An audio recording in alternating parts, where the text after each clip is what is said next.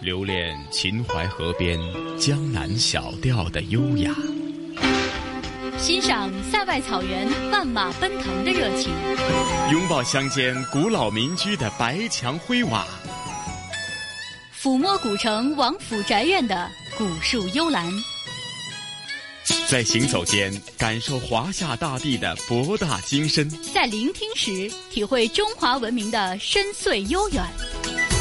这里是华夏之声台和香港电台普通话台联合制作播出的《魅力中国》。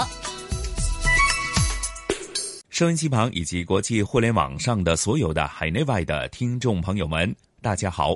欢迎大家又准时收听由中央人民广播电台、华夏之声、香港之声和香港电台普通话台联合为大家制作的《魅力中国》。我是普通话台的陈曦，陈曦好，听众朋友大家好，我是中央人民广播电台华夏之声和香港之声的节目主持人胡杨。胡杨啊，上星期节目也做了一个预告，咱们今天的《魅力中国》的主题内容依然是梦回先秦的下部分哈。那今天集中的是在呃这个青铜器的故乡啊，陕西的宝鸡，还有哪方面的一些具体的内容呢？嗯，那在上一期的节目当中啊，我们带大家呢到了宝鸡青铜器博物院里面去看了看。参观的这个过程当中呢，可能想必大家印象比较深刻的是像来盘呐、来鼎啊这样的呃非常著名的青铜器。而说到青铜器呢，我们就不得不说一说它所在的这个发祥地宝鸡了。那宝鸡呢被誉为是青铜器的发祥地啊，也有着青铜器之乡的美誉。那其实，在这个展览当中呢，除了大家可以欣赏到非常精美的独具匠新的这些青铜器的这个文物之外，他们背后所展现的这些啊，包括周礼之邦，包括帝国之路背后的这个历史呢，其实同样是值得我们关注的。所以在今天的节目当中呢，我们将从周礼之邦还有帝国之路这样的角度来为大家梳理一下先秦的历史，以及在这些青铜器背后所展现出的历史遗存。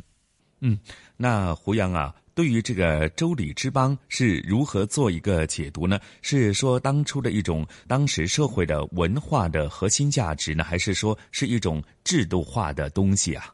嗯，那其实说到周礼之邦，想必大家其实呢非常的熟悉哈。我们在《三字经》当中就有过对于周礼的这样的一个介绍。当时我们可能在学习或者说在了解它的时候，很多朋友可能更多的还是把这个关注的重点放在了这个周礼，特别是这个礼数对于我们成长成才过程当中的一个非常重要的影响力上面。那其实说到周礼之邦呢，周王朝的这个文化的核心啊，其实就是它的礼仪制度。现存的很多的礼仪制度呢，其实都是可以从周王朝的这个礼仪制度当中找到它的影子。换句话说呢，也都是从这个时代演变过来的。对于我们现代人来说，这个礼仪的这个部分，可能是我们生活的社交当中的一个非常重要的层面。然而，在周朝，这个礼制不仅仅是约束人们的道德规范，某种程度上，它也是整个这个社会在治理过程当中一个等级非常森严的一个制度体系。呃，给大家举一个这个例子哈，就是我们在采访的时候呢，当地的这个讲解员也特别的向我们介绍说，大家非常熟悉的呃一件礼器编钟，它的这个用法其实呢，就是在当时。的这个非常大型的礼仪祭祀的场所，这个场合当中，根据这个场合不断的这个内容的演进，或者说它这个程序的演进，会在不同的时刻、不同的时段，然后通过敲响编钟的方式来展现下一个。这个环节的开始，所以呢，我们可能对编钟的这个认识仅仅是停留在它的这个样式啊，发出的声音的响亮的程度上面。如果我们从周礼的角度来看，大家可以想象一下，非常精美的、非常宏大的这样一组编钟的器物，它其实主要的目的就是在整个礼仪的仪式当中，能够来实现一个呃，算是节点性的一个标志性的提醒声音的这样一个作用。大家就可想而知，这样的礼器。在当时的这个年代，在当时的这个西周整个周礼文化当中，它的这个重要的作用了。那其实呢，在今天的节目当中呢，除了这个编钟之外啊，我们还会向大家介绍很多代表着啊西周的这个非常森严的等级制度，或者说象征着这样一个等级制度的一些礼器。他们有些礼器呢是记录了当时的这个法治历史的演变，还有一些呢是涉及到的，比如说呃长幼尊卑啊，比如说呃像这样的钟鸣鼎食等等等等。这样的礼仪制度。我们可能会在今天的节目当中，更多的是让大家去体会，在不同的青铜器的文物的背后，它所呈现出的周礼的这种厚重和悠远。嗯，好，胡杨啊，咱们也事不宜迟，马上聆听您的声音导航。让大家展示一下，从这个青铜器背后所包含的，呃，当时的一种社会的人文的一种景观，好吗？好的，那接下来咱们就今天开启我们的青铜器博物馆之旅，我们去一同感受周礼之邦。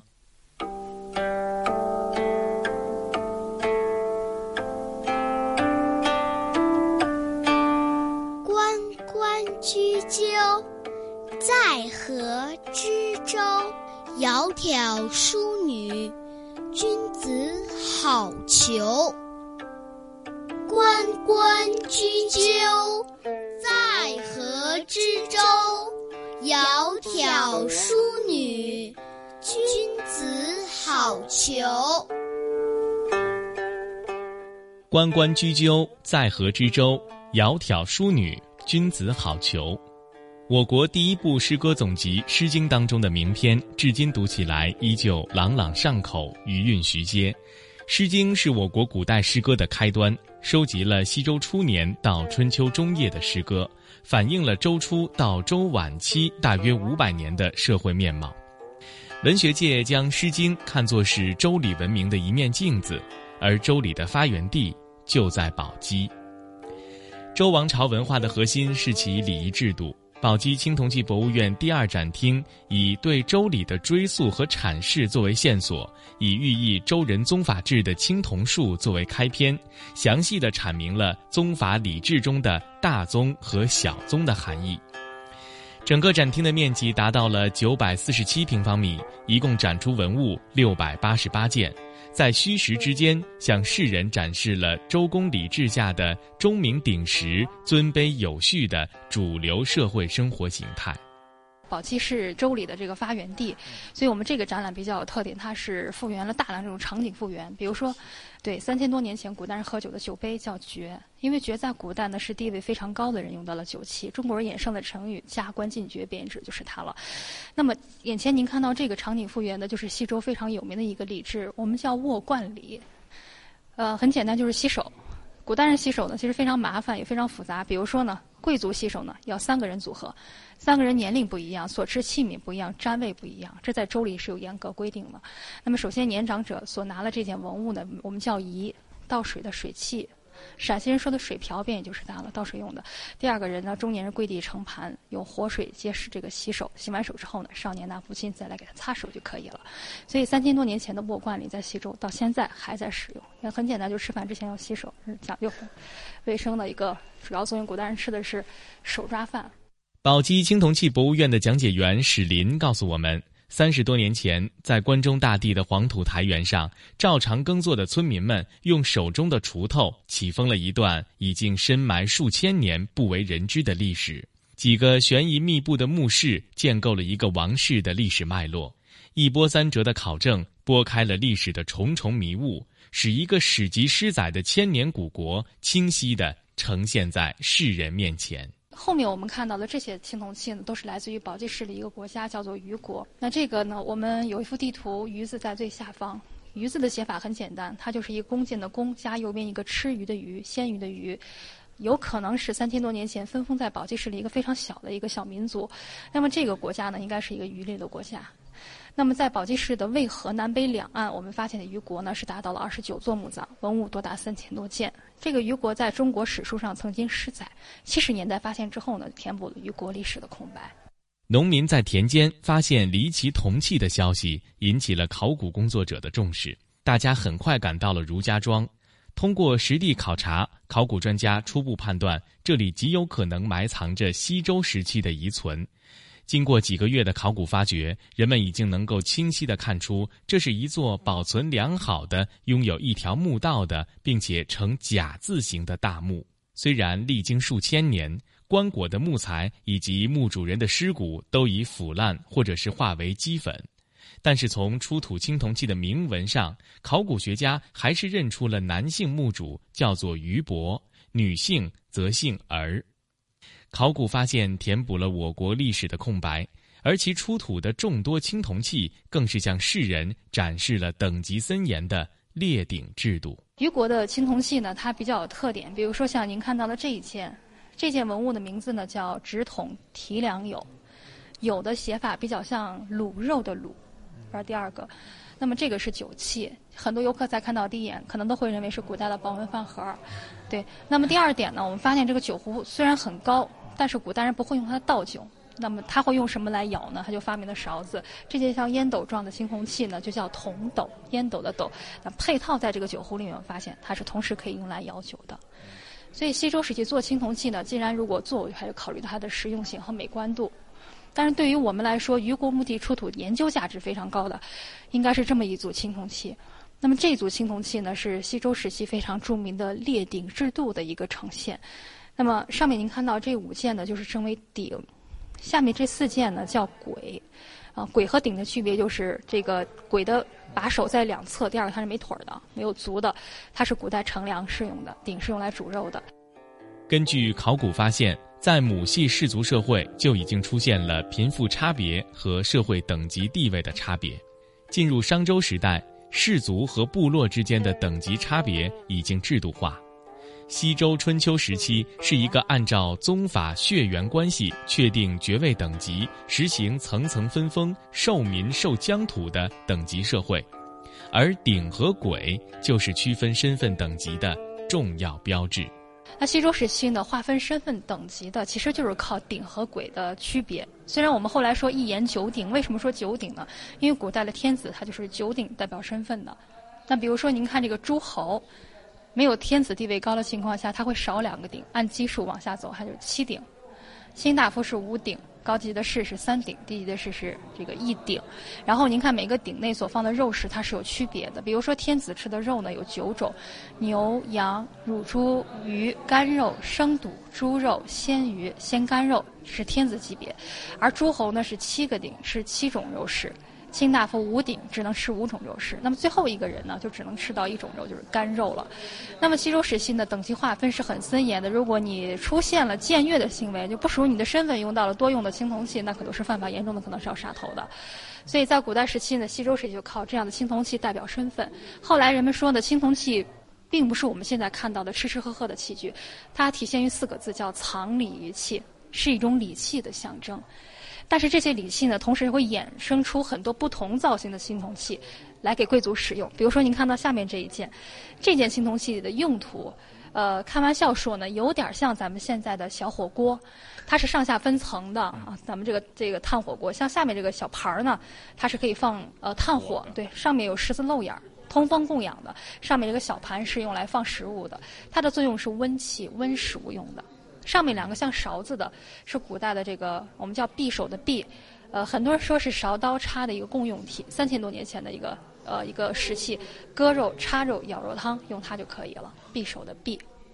说到周礼，在《三字经》当中就有相关的论述。我周公作周礼，著六官，存治体，说的就是周公和周礼的故事。周公是周文王的四子。在周文王所有的儿子当中，最具才干，也最有仁慈之心。武王死后，由周公帮助成王辅佐朝政。由于他的贤德，把国家治理得十分富强。位于宝鸡岐山的周公庙，就是为了纪念周公而修建的。这里也被看作是周礼文化的发祥地。在后面中部展厅中呢，我们看到这是一组场景复原。呃，中间这个特别年轻的人呢，是周武王的儿子，叫周成王。后面穿紫衣服的这位老人呢，是他的叔叔，叫做周公。周公呢是武王的弟弟，文王的儿子。那么在历史上记载，周武王灭商在位不久就去世了。那么他的儿子继位，当时只有十二岁，年龄是很小的。这么小的年龄呢，无法掌控西周。刚刚灭商的建立国家的政权，所以周公站在后面呢，就是长达辅政是七年之久。七年以后长大了，就把朝政还给了他。后代的很多大臣呢，都是以周公为学习楷模，也非常大公无私。所以宝鸡市的岐山县唐代建的周公庙，就专门为纪念他的。像，呃，孔夫子就非常喜欢他，他可以说是儒家学派的元圣，最早的一个奠基人。在宝鸡青铜器博物院展出的青铜器多达一千五百多件。但是被称作王者之器的，恐怕只有虎鬼了。这件文物是一九七八年在宝鸡市扶风县挖掘出土的。这一件青铜器的重量大约有一百二十斤，是目前发现的最大的一件青铜鬼，所以它有着“鬼王”的称号。虎鬼的造型以及内部的铭文所提供的各类信息，为当前研究西周时期的礼教祭祀制度以及商周时期青铜器的制造工艺、材料、装饰和文字等方面提供了宝贵的物证和信息，具有极为重要的美术考古价值。那如果您来博物馆看的话，你会发现这簋内底部呢有一百二十二个字的铭文。那么在这篇铭文中呢，就写到了这个青铜器的使用者是周代的第十代天子，叫周厉王姬胡，呃，为祭祀祖先所做的一件专用的青铜器。那么这是目前中国发现出土为数不多的一件王器的代表作。那如果来博物馆的话呢，这件呢也是必须要看的一件文物，名字叫虎簋。那么青铜器的，呃，很多器器型内部会铸有长篇铭文，会讲到古代的一些这个赏赐呀、征战呀。但是有一件青铜器呢，也是比较有意思。比如说，我们看到这一件叫“越人守门鼎”，这是讲古代刑法，你犯法了怎么处理，上面是有体现的。这件青铜器用途呢，啊，就是一件温器，下面是一个炉门，很巧妙，炉门下面呢。呃，里面是放炭火的，上面放食物就可以了。那如果你仔细看呢，你会发现炉门外嘛，他专门做了这么一个守门的小人儿。那么我们的专家发现，这小人呢，他少了一只脚，他是靠外侧的左脚是没有的。那么这种人就是受了月刑。那么这个月刑呢，就是砍去人的左足，继而守门的这么一个形象啊，这是我们证明了西周月刑的一个存在的真实性。一九七五年二月，宝鸡岐山县董家村西周窖藏出土了众多的青铜器。因以求位四器最为重要而得名。董家村西周窖藏一共出土铜器三十七件，其中三十件铜器铸有铭文。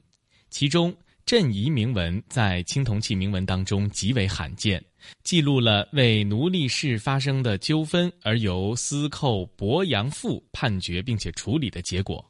它表明在西周时期已经具备了较为完整的法律条文和一整套诉讼制度。而这也是研究中国法治历史的重要资料。一九七五年呢，在岐山县董家村，我们还发现了一个窖藏。这个窖藏出土青铜器多达三十七件，是西周末期一个地位渐渐上升的一个大贵族家庭的文物。那么，在这个文物中呢，这件镇仪是非常有意思的。这件镇仪呢，它是古代的水器，倒水的，整体造型呢有点像咱们现在的一个水瓢，尤其这个镇仪前面是一个老虎头，虎嘴微张。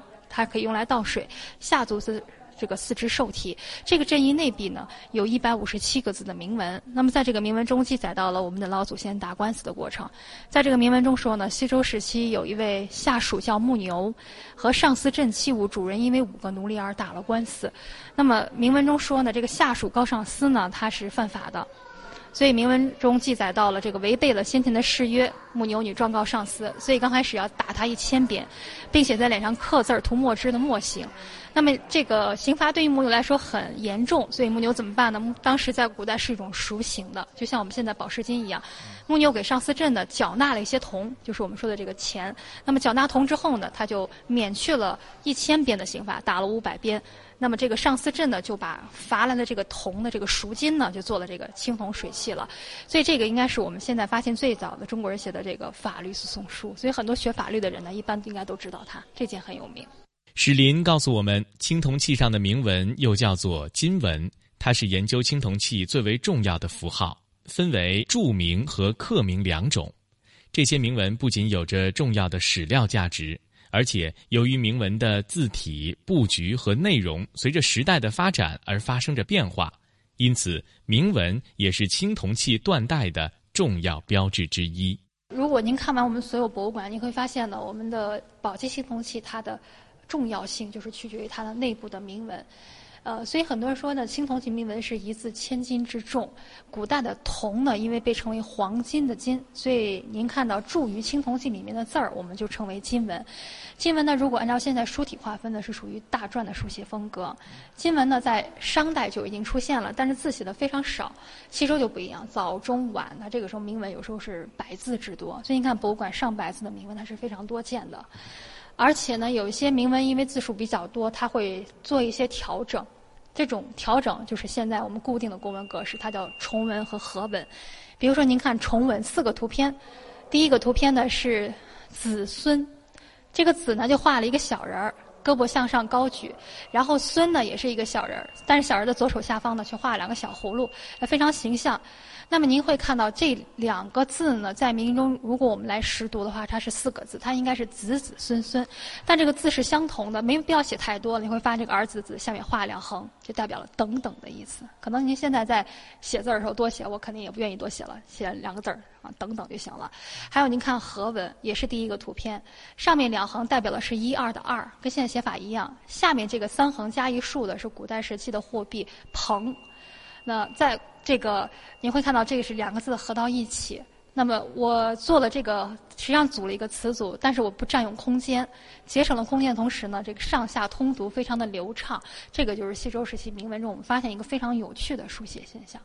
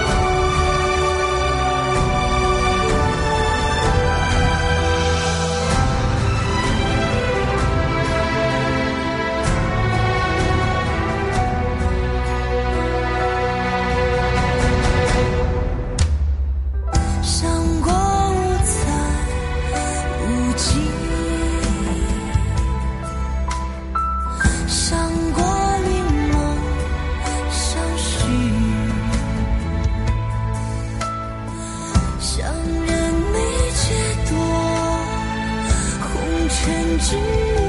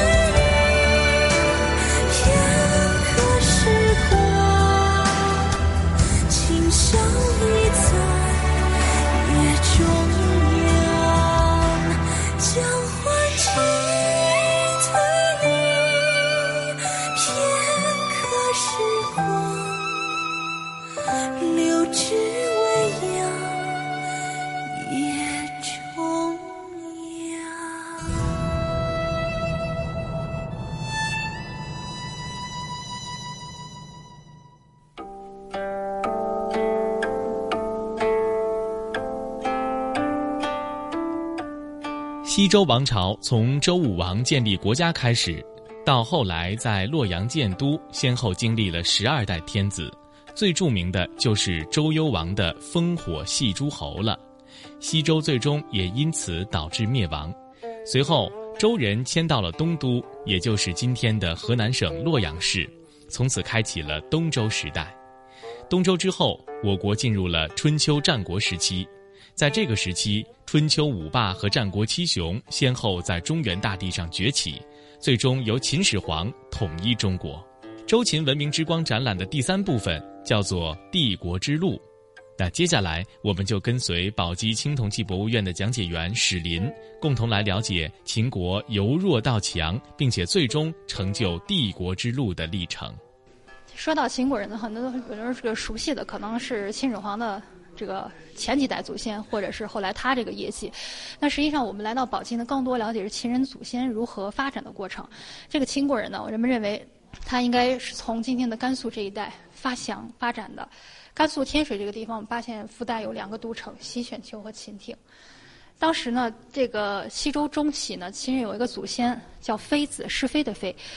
这个妃子呢，非常善于养马。西周中期呢，周孝王知道这个事情之后，就把妃子。招到了千位之会，这个千位指的是什么？就宝鸡是千和渭河交汇的这么一个地方。这个人们认为应该是宝鸡市东部的位置。交到这个地方呢，让妃子为这个周人养马。妃子呢，把周人的马养非常好，膘肥体壮。孝王是非常高兴，所以呢，把妃子这个秦人这这一支呢，就受封到了秦邑这个位置，我们叫秦亭，甘肃的清水县。从这个时候呢，秦人才史称为秦这个秦人。是刚开始都不叫的，呃，那么受封到这个地方呢，《史记》中记载他是附庸。附庸的意思呢，就是不是诸侯，地位非常非常低，但是有一块地方他可以去生活去发展。从附庸之后呢，秦人就开始发展了。在公元前七百七十一年发生了烽火戏诸侯，那么因为这个事情呢，周人东迁，所以我们宝鸡这个腹地呢，周人就没有了，他们迁到了河南省洛阳市。秦人看准时机，从甘肃来到了宝鸡，并且开始兴建都城。第一个都城就是现在的迁，也就是宝鸡陇县的千阳一带。从千阳之后，接下来来到了第二个都城，就是千位之会，老祖先妃子养马的地方。而这个都城，人们认为用了四十多年的时间。而第三个都城叫做平阳，就是现在宝鸡阳平镇这一带。第四个都城就是大家所熟悉的雍城，就是宝鸡的凤翔县。雍城是秦国历史上最长的都城，使用了二百九十四年。后来秦人逐步东迁，最终去到了咸阳。呃，我们第三个展厅呢，呃，如果要推荐青铜器的话，就是这一组青铜器了。它呢是七十年代在宝鸡的陈仓区，当时宝鸡县太公庙发现的，秦代的宗庙采用的打击乐器。那说到乐器呢，我们现在很多可能看到的都是，呃，这个。钢琴呀，或者说古筝呀，其实，在三千多年青铜时代，它用到了就是青铜的编钟。那编钟呢，一般是由大到小组合排列，呃，一般是一钟两音。那么在这个展馆中呢，我们除了看编钟以外，其实，呃，非常漂亮的就是应该这两件了，就是编帛。您看到这个帛呢，是四条飞棱组合在一起的。这个帛呢，飞棱是镂空的，龙和凤盘卷在一起，可见到秦人发展的这一个霸气。然后在每个帛的下方呢。黑色的部分可以敲出音乐的位置呢，它是可以注有铭文的，每面是一百三十五个字。那么在这篇铭文中就说到了秦国的祖先，当时在西周晚期风云激荡之际，秦的祖先秦襄公曾经营救下了当时的周幽王的儿子平王。把平王护送到了东都洛阳，因为护驾有功的秦人在宝鸡的陇县千阳县营建了他第一个都城，成为千邑的所在。所以如果没有这个跳板的话，恐怕这个秦人一直都是一个地位非常低的一个小小部族。那么您看到这组乐器呢？呃，也被誉为秦始皇老祖先的文物，就证明秦人在宝鸡扎根的这么一个证据，就是这组青铜器。说到秦国，就不得不提到雍城，这里是东周时代的秦国国都。拥有长达二百九十四年的建都历史，先后有十九位国君在这里执政，是秦国定都时间最久的都城。雍城以河流为城，被称作水上秦都。秦国以水御敌二百年之后，才修筑了城墙。雍城的遗址现在就在宝鸡境内，它也是我国十大考古发现之一。在这个秦国历史发展中呢。呃，最有名的都城呢，我们称为雍城。雍城呢，就是宝鸡市的凤翔县。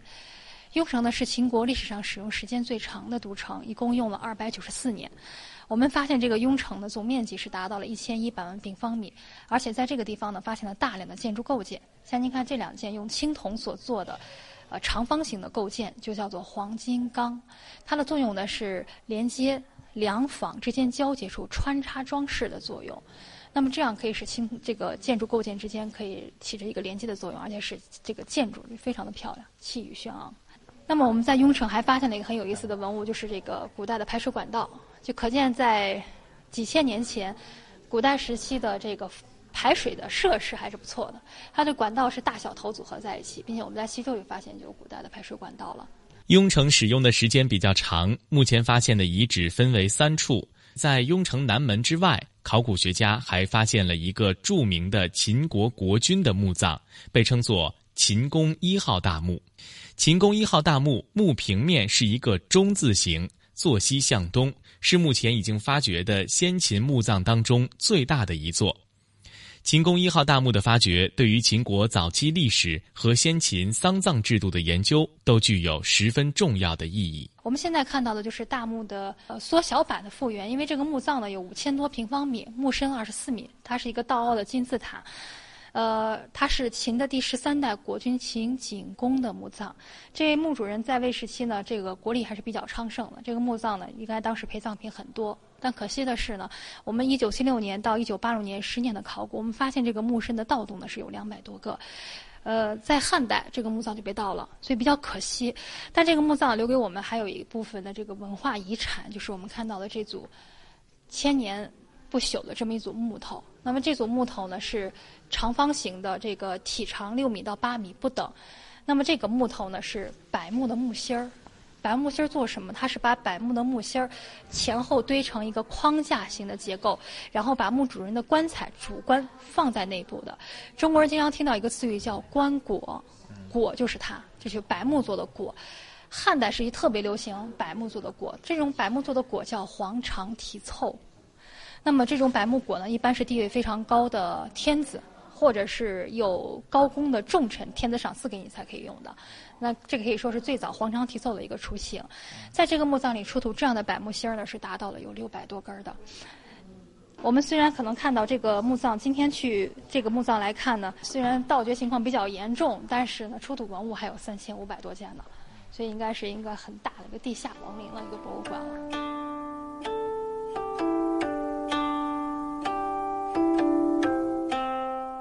无论是青铜之乡，还是周礼之邦，亦或是帝国之路，青铜器镌刻下了悠久厚重的历史和文化。宝鸡也因此被称作是周秦文化的发祥地。青铜器从我国最早的一个朝代夏朝出现，经历了商周秦汉各个朝代，大约有一千六百多年的历史。随着冶炼技术的不断提升。汉代以后，青铜器开始走进寻常百姓家，更具实用性的青铜器开始成为日常百姓的生活工具之一。传承了上千年的青铜器，在今天看来风采依旧，斑驳的铜锈仿佛在向我们讲述着当年那些金戈铁马、风云际会的岁月，带我们再一次梦回先秦。这里是华夏之声台和香港电台普通话台联合制作播出的《魅力中国》。收音机旁以及国际互联网上的听众朋友，大家好！您现在正在收听的是由中央人民广播电台华夏之声和香港之声以及香港电台普通话台为您联合制作播出的《魅力中国》节目。大家好，我是中央人民广播电台华夏之声、香港之声的节目主持人胡杨。听众朋友们，大家好，我是来自香港电台普通话台的主持人陈曦。哎呀，胡英啊，刚聆听这一集咱们梦回先秦的。第二部分的节目内容啊，啊，透过这个周礼之邦，甚至是帝国之路等等，呃，充分展现出在我们啊先秦文化当中所孕育的，伴随着社会的整体的发展，又或者呢当时的一种社会制度底下的种种的人文景观，想必大家聆听过后呢，有更加深入的一个了解啊。没错，其实呢，在这个宝鸡青铜器博物院的参观过程当中啊，我们除了被这些呃非常珍贵的文物所深深的吸引之外，围绕着文物背后的这些悠久的历史。整段历史当中的这种回溯，这样的脉络的呈现非常的清晰，也让我们觉得，其实青铜器或者说每一件文物，其实都是当时人文时代的这样一个非常深刻的记录。所以在这儿呢，胡杨也是呼吁所有的朋友们哈，如果有机会啊感兴趣的话，不妨到宝鸡的青铜器博物院去看一看，去感受一下周礼之邦，或者说去了解一下帝国之路的发展历程。那说了这么多，不知道今天的香港故事，晨曦又将带大家到什么地方去看一看呢？啊，这一次呢，我们香港故事的节目内容啊，延续我们是香港非物质文化遗产名录当中的其余的一些呃遗产名录当中的一些列表的一些，无论是呃传统习俗，还是说一些传统工艺。那今天呢，我们讲的就是中国的道教在香港的整体的一个发展。那说的是香港非遗。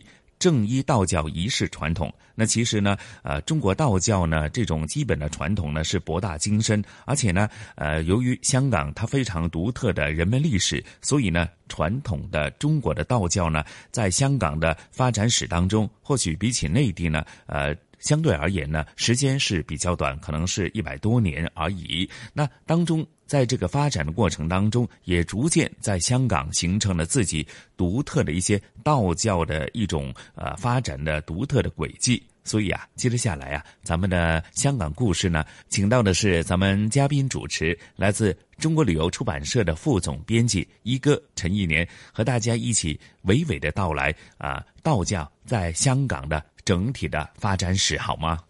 好的，那究竟在东西方文化交汇的香港，这个正一道教的传统是什么样的呢？接下来咱们就一同去了解一下吧。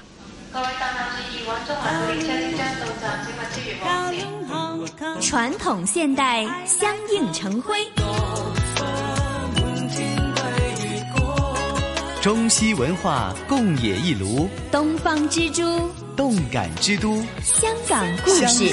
故事。欢迎来到香港故事节目时间。节目当中，雨波非常高兴，请来香港中国旅游杂志副总编辑陈一年一哥，你好，你好，大家好。好，那么继续讲我们的香港非物质文化遗产代表作名录了。讲着讲着呢，接近尾声了。那么这一次呢，也跟大家来一起了解一下，因为本身自己呢也不是非常非常的了解哈，这个香港道教当中的一些的基本仪式啊，或者是传统。那么其中正一道教仪式传统呢，就列入了最新的香港非物质文化。遗产名录的这个代表作的项目当中啊，那么一哥这一次呢，就为我们来讲述一下正一道教仪式传统啊。我们以前呢也讲过，是呃道教的全真道啊，也也可以说是全真教或者全真派啊。嗯，呃讲过啊，因为呃呃道教的全真道啊，呃也是列入了啊这个啊。呃，非物质文化遗产名录的，嗯，呃，比较早了啊，那那我们在以前讲过了啊，呃，这这个项目呢，就是全真教的呃科仪传统啊，呃，这是我讲的这个正一道呢啊，就是道教的两大流派之一啊，就是现在啊，因为呃道教有很多很多的流派，呃，可以说比。比佛教啊要要多哦，哎，但是呢，呃，最后归结到两大宗派，就是一个就是正一道啊，一个是全真道。嗯，呃，他们两两个流派有什么不同呢？大的不同呢，主要就是，哎，全真道啊，呃，是主张，哎，道佛儒啊三教合一的。嗯，哦，还看起来他们还是心胸挺广的啊，就是并不排斥啊，这个呃呃中国本土的啊，或者是呃呃佛教啊，算是外来的啊，嗯嗯呃这三个教的呃呃这些教义啊，嗯。啊，它是能够把它融合的那，这个是呃全真教的一个特点，嗯啊，还有呢，它跟正一道有个不同啊，就是。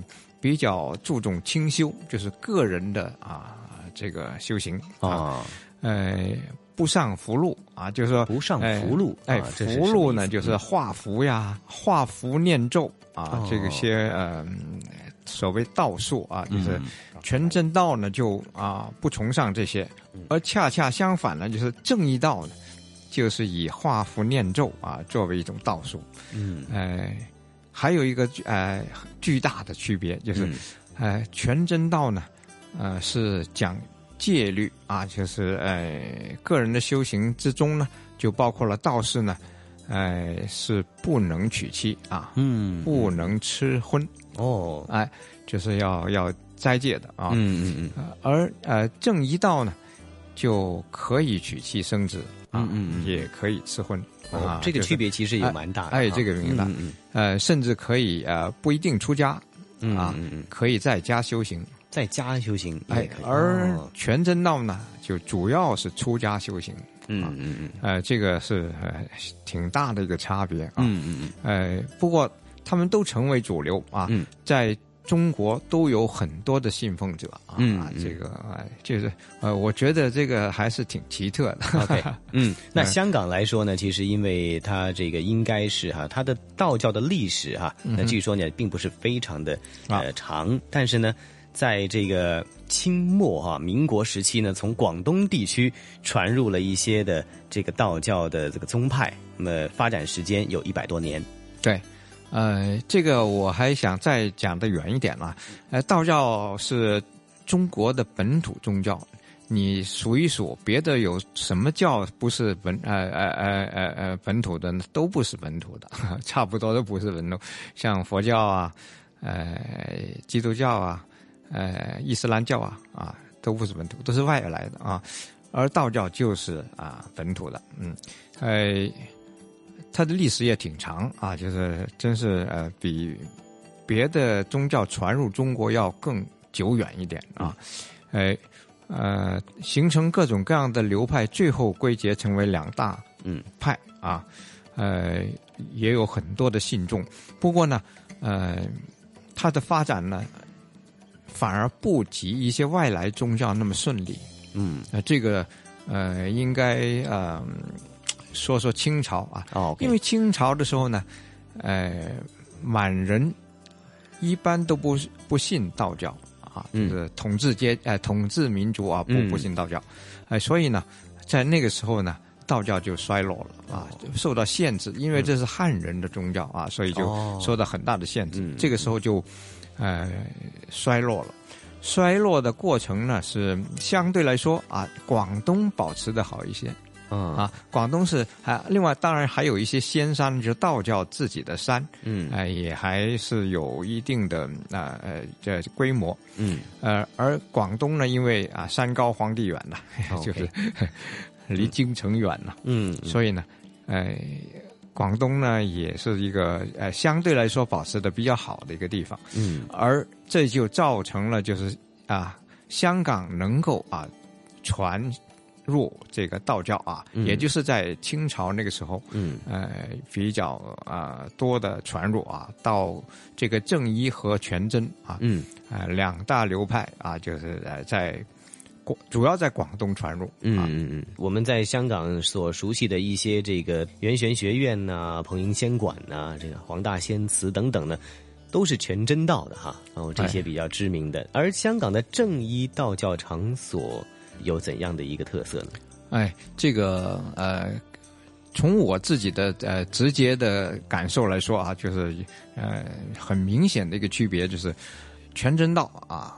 因为他们呃道士是在道观中修行啊，所以他们会建成啊很有规模的一些呃宫观。嗯，而正一道呢，啊可以在家修行，所以他们不必要有很大规模的啊，所以实际上就是说没有啊很大规模的这个公馆啊宗教场所。嗯。啊，而形成一些。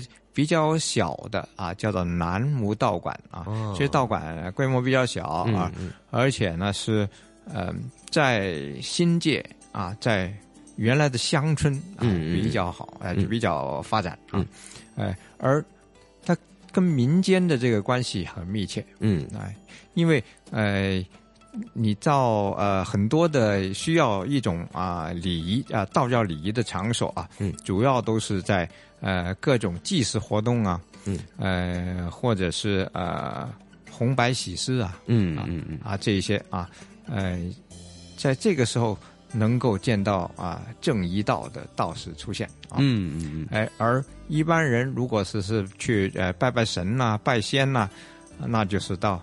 呃，全真道的这个大的一些呃公观去，嗯，哎，譬如像黄大仙呐，哎，其实啊，香港的百姓啊，就是香港市民真正懂得啊全真和正义啊，或者是自己真正是属于哪个教派。我觉得真是不多的啊，很多人都是啊，把它混淆了。一个为我们介绍一下，在香港呢能看到的一些正一道的道教仪式的传统，好吗？正一道呢，跟民间的民俗活动啊有比较密切的关系啊。就呃，你到特别是在新界地区，也有很多的打斋呀，呃，这个清教啊活动啊，呃，你看到那些呃。专门做法事仪式的师傅和很多都是正一道，嗯，呃，他们有一些呢，有有比较明显的，就是有很多动作的，就是这种道术呢是啊，你感觉到呢，呃，挺好看，嗯，呃，跳火盆啊，呃，或者是就是要在这个呃呃坛上呃跳舞，这种舞蹈呢是，呃，我感觉还是挺。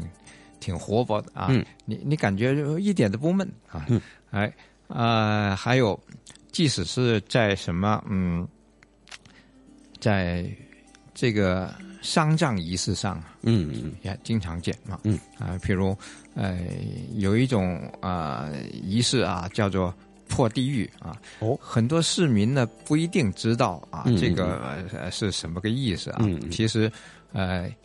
就冲着这个名字来破地狱，就是让先人啊，啊入土为安啊，不会到地狱里去。嗯，哎，这是个一一一种比较直接的、简单的理解啊。对，哎，所以呃，有的人就自己没有信仰啊，就没有没有宗教信仰。嗯，啊，或者他的呃亡人也没有宗教信仰，但是总要有个仪式啊，做这种丧仪啊。嗯，呃，做丧仪的时候。最吸引人的就是破地狱了，就是 就是让呃人能够在啊王后能够有比较好的啊环境啊，因为 对，因为在世的人们呢总是有一些期望哈，那么希望无论在什么阶段人生的哪一个阶段哈，那么即使在世上不在这世上呢，都有一个呃好的。这样的平安的啊一个这个经历存在，那所以呢都会有这样一个道教的仪式传统出现在各种的仪式的场合上面哈。那么也非常呃好的一点就是说，香港能够继承中国道教的基本的传统，那么又发展出来自己的一些的特点。那也因为地缘的关系呢，也在广东方面发展的一些道教能够传到香港，然后再得以保存。那么所以这一次呢，正义道教的仪式传统也是入选了香。港非物质文化遗产最新代表名录当中，这一期也非常谢谢一哥为大家介绍了正一道教仪式传统，谢谢一哥。